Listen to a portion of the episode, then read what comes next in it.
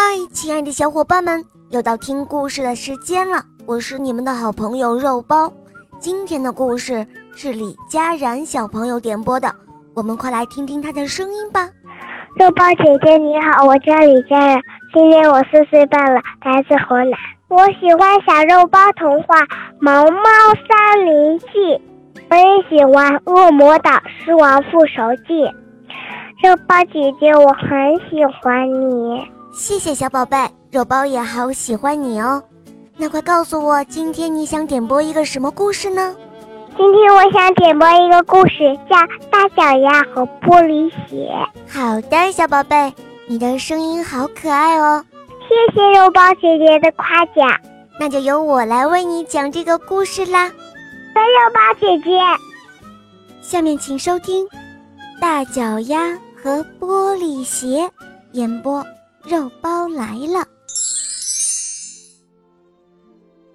大都会芭蕾舞团要挑选出演灰姑娘的舞者，而贝琳达正是参选的舞者之一，所以。她非常的紧张，舞团的指挥大师笑容满面地说：“哇哦，贝琳达，我真高兴你来了！我还要给你介绍一个新的舞者，罗拉小姐。”他指着一位长得挺漂亮的女士，继续说道：“我要从你们两人之中选一位，来演灰姑娘这个角色。”罗拉露出甜美的笑容。对贝琳达说：“哦，我很想演这个角色，我总是能得到我想要的。再说，我的脚很完美，小小的，最适合演灰姑娘了。”贝琳达看看自己的脚，虽然也很完美，可是大大的。不过选角色不一定是看谁的脚大或脚小，你瞧。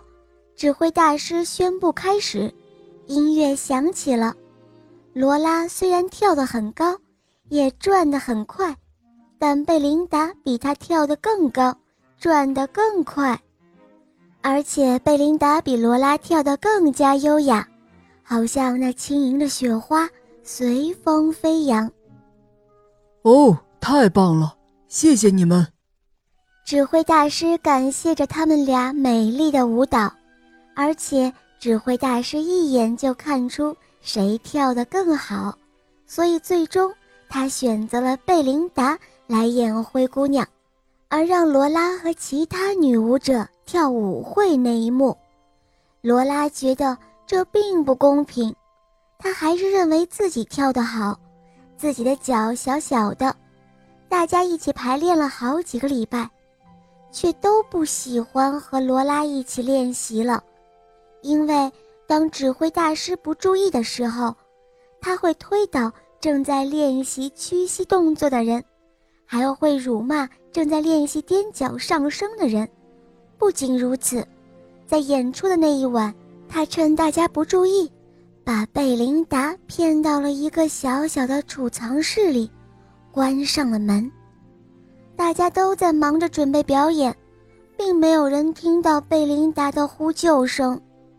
罗拉真是一个坏孩子，他偷走了贝琳达光亮美丽的玻璃鞋，骗指挥大师说贝琳达生病了，让自己去顶替她。指挥大师却更加担心罗拉的脚太小，穿不上贝琳达的玻璃鞋。罗拉却想了一个非常糟糕的招数，他往鞋子里塞了很多填充的材料。把鞋和舞会时穿的衣服都藏起来，在自己身上系了一块破布，让自己看起来像灰姑娘，然后就急急忙忙地上了舞台。他想跳得更高一些，转得更快一些，更加轻盈一些，就像贝琳达那样。储藏室里的贝琳达拼命地呼救着：“放我出去！”快放我出去！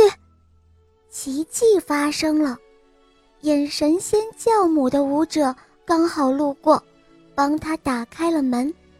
他帮贝琳达换上了舞衣，可是他们找不到那一双玻璃鞋了。贝琳达只好穿着脚上的鞋子走了出去。每个舞者都轮流和王子跳了一个舞，贝琳达是和王子跳的最好的一个。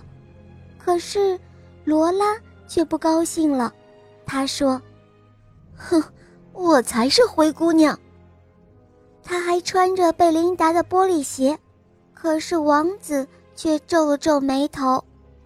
因为穿着不合脚的玻璃鞋，他最终摇摇晃晃、弯曲变形了，鞋子里的填充材料纷纷都掉了出来。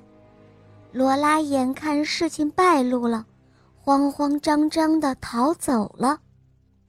然而，接下来的故事情节和灰姑娘简直是一模一样的，每个人都试了试那一双玻璃鞋。直到贝琳达穿上了那一双大大的却非常合脚的鞋子，演出非常成功，贝琳达赢得了全场观众的喝彩。她跳得好高好高，就像那天上的彩虹，在空中飞跃的她被王子稳稳地拖住，而罗拉则是趴在地上，她知道他输了。芭蕾舞剧结束后，指挥大师请所有的人去享用蛋糕和热巧克力，每个人都非常的开心，除了罗拉。这一次的事情，让他决定再也不跳舞了。好了，小伙伴们，今天的故事肉包就讲到这儿了。李佳然小朋友点播的故事好听吗？嗯。你也可以找肉包来点播故事哟，大家可以通过公众号搜索“肉包来了”，在那儿可以给肉包留言哦。小伙伴们也可以通过喜马拉雅搜索“小肉包童话”，就能够看到肉包更多好听的故事和专辑。我向你推荐《萌猫森林记》，有三十五集哦，还有《恶魔岛狮王复仇记》，有六十集故事哦。小伙伴们，赶快来收听吧！好啦。李佳冉小宝贝，我们一起跟小朋友们说再见吧，好吗？小朋友们再见啦！嗯，小伙伴们，我们明天再见哦，么么。